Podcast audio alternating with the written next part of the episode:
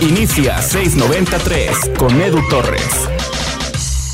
La estufa en este mercado de transferencias veraniego ha estado apagada en el equipo de los Tigres. Fue muy rápido la confirmación de Florian Tubá como fichaje y después han salido un montón de nombres, algunos reales como el tema de Nacho Rivero, Alexis Duarte o Orbelín Pineda, u Orbelín Pineda mejor dicho, y otros que han sido totalmente falsos, como es el caso de Mateus Doria o Fernando Gorriarán, por decir algunos ejemplos. Ahora suena Juan Pablo Vigón, un futbolista que conocemos perfecto del fútbol mexicano, que también tuvimos oportunidad de verlo eh, en la Liga de Expansión, en Liga de Ascenso en su momento, y un jugador que desde hace tiempo ha llamado la atención por su habilidad goleadora, sin necesidad de ser un jugador eh, que esté constantemente en la parte del ataque. En este episodio del podcast 693 vamos a platicar de tres pros y tres contras de la posible llegada de Juan Pablo Higón al equipo de los Tigres. En la parte de la información, evidentemente es un jugador que sí interesa, es un jugador que sí tiene probabilidad de llegar a la institución. Sin embargo, eh, al momento en que se está grabando este episodio, eh, que es el día 24 de junio, jueves 24 de junio, todavía no está cerrado. Así que vamos a hablar de esto como lo que es una posibilidad eh, de, de llegada al equipo. Primero, vamos a iniciar con los puntos a favor, con los tres pro en este episodio del podcast 693, que por cierto, te invito a que desde ya lo vayas compartiendo en tus redes sociales, que se lo vayas compartiendo a un amigo o bien que subas alguna fotografía a Instagram, a historias de Instagram y me etiquetes en donde aparezcas escuchando este episodio, ya sea en el tráfico, en la escuela, ahora que algunos, eh, algunas facultades como FACPIA ya tienen clases presenciales. Eh, te agradecería muchísimo que por ahí eh, me ayudes compartiendo y por supuesto también que me hagas llegar tu retroalimentación a mi Instagram, arroba edutorresrr. Ahora sí, vamos con los pro. El primero es un jugador que está comprobado en esa posición. No estamos hablando de de, por ejemplo, lo que hemos dicho en reiteradas ocasiones, viendo la plantilla actual, de que, a ver, si va a jugar Carioca y Pizarro sí o sí, pues que sea Carioca el volante mixto, o sea, ya empezando a forzar algunas, algunas funciones. Juan Pablo Higón está comprobado en el equipo de Atlas, marca goles desde esa zona, eh, eh, llega para cerrar la pinza, encuentra muy buenos balones desde segunda línea, en el equipo de Pumas ha tenido una función bastante similar. Entonces es evidente que conoce la función. No están trayendo un improvisado ni están buscando potencial eh, a ver si logra hacerlo. No es como que vayas a... Como que estén buscando ahorita a un media punta que lo quieran hacer volante mixto o box to box. No es como que estén buscando un contención que quieran hacerlo box to box. Sino que están yendo por ese perfil. Por ese perfil de futbolista que en algún momento Cumplió también Víctor Guzmán, jugador del equipo de Pachuca y que estuvo algún tiempo en las Chivas hasta que se, le encontró por ahí un problema de doping. No hay tantos en el fútbol mexicano, ¿eh? Ya no digo jugadores mexicanos, no. En la liga, extranjeros o nacionales, no hay muchos. Juan Pablo Higón cumple ese aspecto y si no lo logra cumplir a un 100%, pega en el travesaño. Se queda cerquita de cumplirlo. Ese es el primer pro que está comprobado en esa función, la de box to box. Después, el segundo punto a favor que encuentro de Juan Pablo Vigón es que reúne las características que ha pedido Miguel Herrera desde que llegó.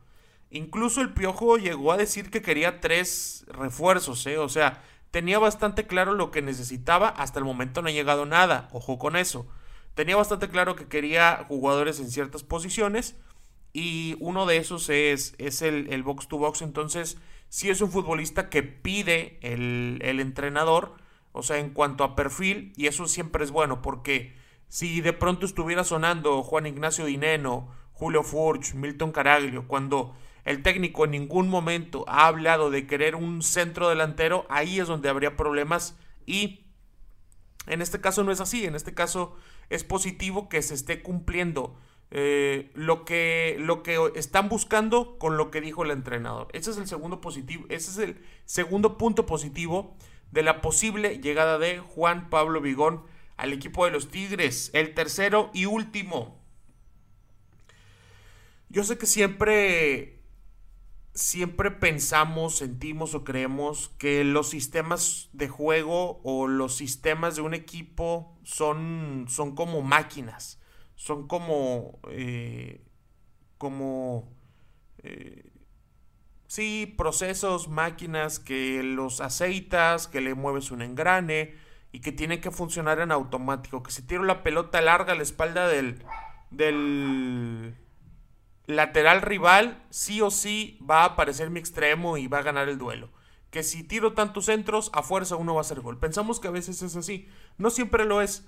Pero, viendo las características de Juan Pablo Vigón, preguntando lo que estaba haciendo el equipo en pretemporada en cuanto a la intensidad, en los interescuadras, también el trabajo de fútbol de espacio reducido que hicieron el miércoles 23 de junio en el volcán buscando, buscando motivos o buscando señales de lo que está haciendo Miguel Herrera, Juan Pablo Vigón encaja.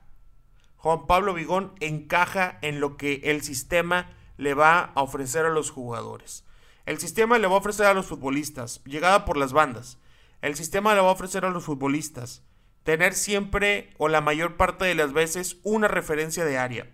El sistema le va a ofrecer a los futbolistas la posibilidad de atacar por dentro con paredes y el sistema le va a dar a los futbolistas la creación de oportunidades para jugadores que lleguen desde atrás.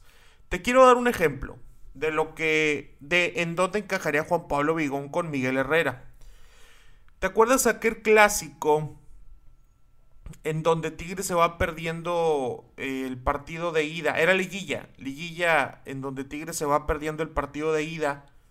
Y en la vuelta hace gol Jesús Dueñas. Hace un gol Jesús Dueñas llegando desde atrás, un centro de Javier Aquino a la zona correcta, a la zona precisa en donde aparece Dueñas sin marca. Bueno, ese, ese gol que se marca en mayo del 2016, hace ya cinco años, es una de las cosas, una de las características en donde encaja Juan Pablo Vigón. Que Tigres esté ocupando el área, con Nico López, con André Pierre Gignac, con Florian Tubá. Si la jugada va por izquierda, entonces el extremo derecho cierra a ocupar el área. Suponiendo, ¿no? Eh, Florian Tubá se cierra, Nico López en el área, André en el área, Luis Quiñones lleva la pelota por la banda izquierda. Guido Pizarro o Rafael Carioca se quedan eh, a cierta distancia de la portería y llega desde atrás, sin ningún tipo de marca, Juan Pablo Vigón a encontrar la pelota. Mientras ya hay defensas del rival marcando a Tubá, marcando a Gignac, marcando a Nico López, Vigón llegando desde atrás, ahí es donde entra en el sistema de ataque de Miguel Herrera. Y después, cuando haya que recuperar la pelota alto, que es una de las cosas que pretende este cuerpo técnico, jugar en 40 metros, tratar de recuperar en campo rival, tener una buena reconversión, es decir, una buena transición defensiva, pasar de la transición defensiva a defensa, bien ubicados, bien colocados y con algunos jugadores destinados a presionar para quitar la pelota, ahí también es donde entra muy bien Juan Pablo Vigón. Ahí es donde entra este factor de box to box en donde él llega al área rival para finalizar una jugada, para cerrar la pinza, para encontrar la diagonal retrasada y también en la parte de recuperar la pelota, en la parte de ayudar a que el equipo inicie otro ataque. Ahí es donde entra muy bien Juan Pablo Vigón en el, en el sistema del equipo de los Tigres. Si es un jugador que encaja, por supuesto que lo es. Esos fueron los tres puntos a favor de la contratación, la supuesta, la posible contratación de Juan Pablo Vigón con el equipo de los Tigres. Ahora vamos con tres eh, contras, con tres situaciones que no hacen perfecto a Juan Pablo Vigón para llegar al equipo de los Tigres.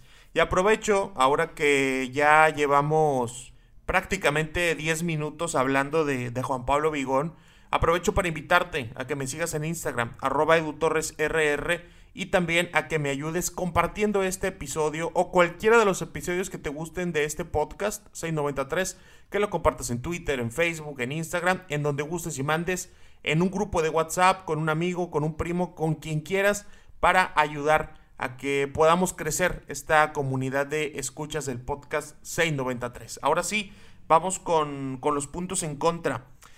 Juan Pablo Vigón es un futbolista que debutó en julio del 2012. Julio del 2012 fue el debut de, de Vigón en el fútbol profesional. Una carrera de prácticamente nueve años, una buena carrera de ascensos y descensos como la mayoría. Y eh, también es un futbolista de 29 años. Es un jugador que el día 20 de julio, es decir, en poco menos de un mes, estaría cumpliendo los 30 años. Por ahí hicimos un episodio del podcast 693 en donde hablamos de que Tigres no contrata jugadores de 30 años. El último que llegó de 30 años fue Héctor Mancilla en el 2016 y el anterior había sido Uche en el 2015. Estamos hablando de que traerían un futbolista prácticamente de 30 años. Si han llegado varios de 29, como el Chuco Sosa, por decir un caso. Pero han sido los que llegan a marcar una diferencia total, los que llegan a ser titulares indiscutibles. Creo que este no es el caso de Juan Pablo Vigón. Si bien es cierto que ahorita yo mencioné que entra muy bien en el sistema de ataque de Miguel Herrera, yo no sé si va a tener lo suficiente para ganar el puesto titular a Rafael Carioca, a Guido Pizarro o a Nico López, dependiendo cuál sea la idea de Miguel. No sé si vaya a ser, si vaya a ser suficiente la calidad de Juan Pablo, porque, insisto, es un buen jugador, encaja, es un futbolista útil, pero no sé si sea mejor que lo que ya está para ser titular. Y hay un podcast donde Mauricio Edoener habla de que no van a estar trayendo jugadores para que se deprecien en la banca. No vas a pagar por Bigón, a menos de que sea un préstamo, no vas a pagar por Bigón para traerlo en la banca y ser un buen revulsivo. Creo que ya no está en esa parte de su carrera Juan Pablo Bigón sino que está para ser titular de cualquier equipo de la primera división mexicana. Porque realmente creo que encaja en la mayoría de los equipos, ¿eh? Creo que en otros sería una estrella, como por ejemplo en Puebla sería de los mejores jugadores y en Tigres sería un muy buen complemento. Eh, así funciona. Entonces yo creo que apostar mucho dinero o hacer una gran inversión por un futbolista que hoy tiene 29 años, no digo que sea una locura, pero no sé si sea el momento adecuado para hacerlo y el tipo de jugador adecuado.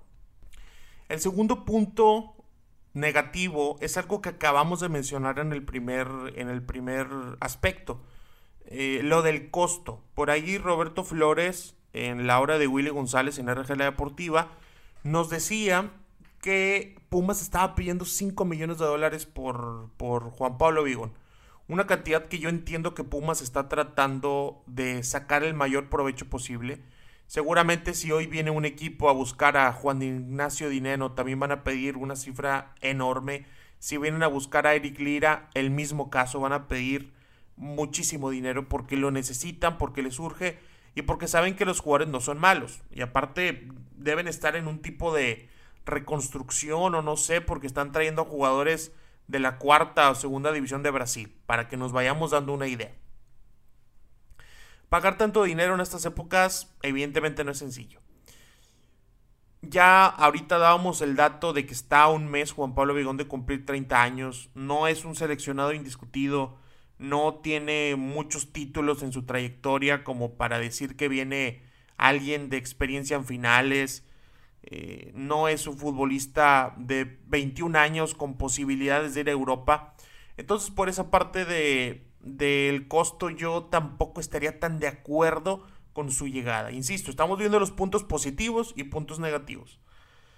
Lo que sé es que por ahí a Juan Pablo Vigón le deben una parte de, eh, del traspaso que hubo en su momento con Atlas. Mejor dicho, Pumas le debe una parte a Atlas del traspaso en su momento. Entonces, quieren quitarse esa deuda de encima y que por ahí Tigres la pague Atlas, o sea, que pague la parte faltante y eso se lo descuenta Pumas a Tigres. O sea, es, un, es, un, es un desastre lo que traen por ahí para tratar de ajustar finanzas. Entonces, Creo que sería una contratación que en otro momento, en otras circunstancias, con otra edad, con otro palmarés, con otra trayectoria, probablemente sí diría que había que pagarla sin ningún tipo de problema.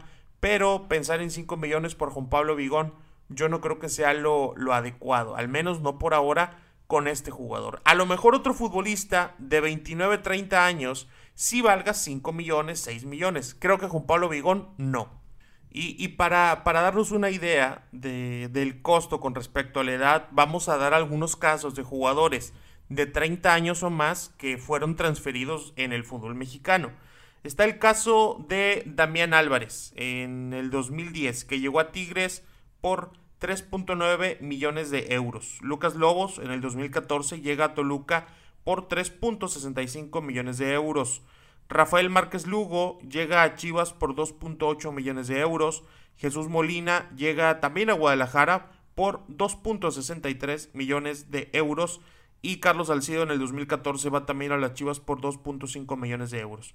Es decir, jugadores costosos, jugadores que, que han, han tenido una cifra alta de 30 años o más prácticamente los ha comprado Tigres cuando son extranjeros, como el caso de Damián Álvarez, Toluca, con el caso de Lucas Lobos, y los mexicanos se los lleva Chivas, porque es en donde otros equipos se aprovechan para venderle caro a Guadalajara por el tema de que solo usa futbolistas mexicanos. Entonces, yo creo que esa parte del tema económico sí es totalmente, eh, mejor dicho, si es precisa la cifra de 5 millones o algo parecido por Juan Pablo Vigón, me parece excesivo. Otra cosa sería que busquen incluir a algún futbolista en la negociación, que eso ya es un tema aparte.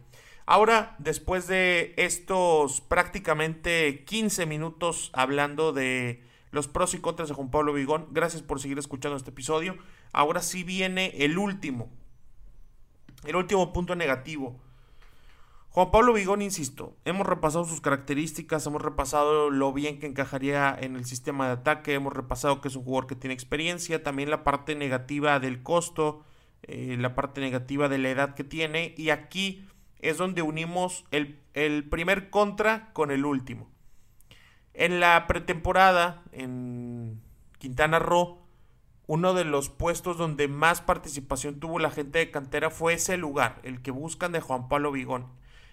Pero con una diferencia, porque eh, estaba jugando Guido Pizarro de contención y, y al lado de él estaba Ronaldo Nájera.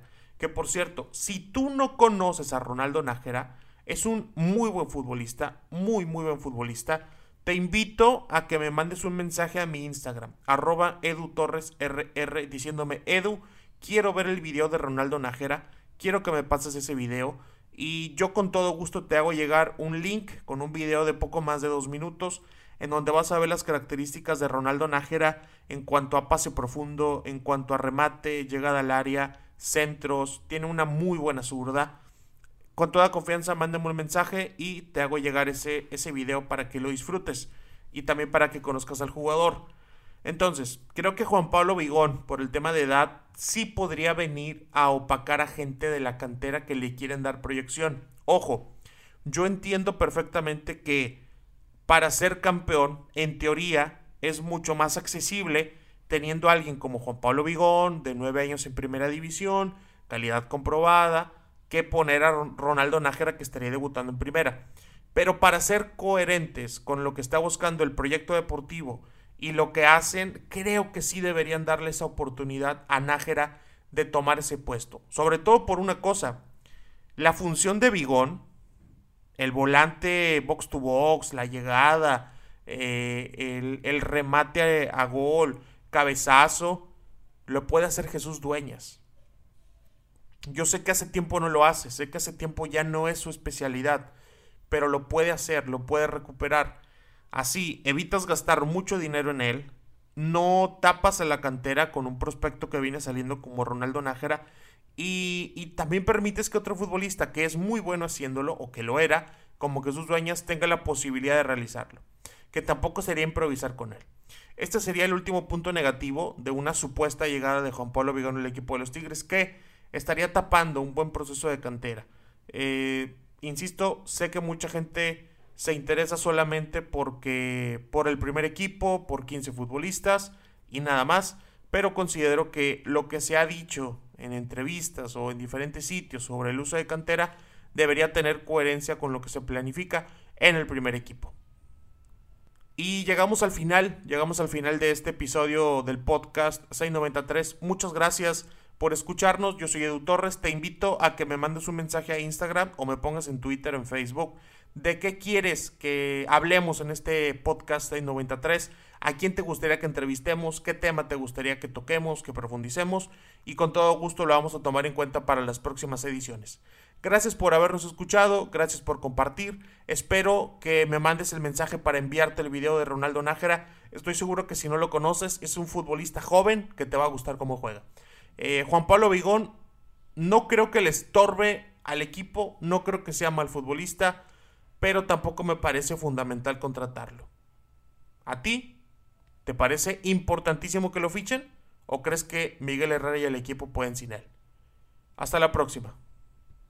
Gracias por escuchar este episodio. No olvides compartirlo en tus redes sociales.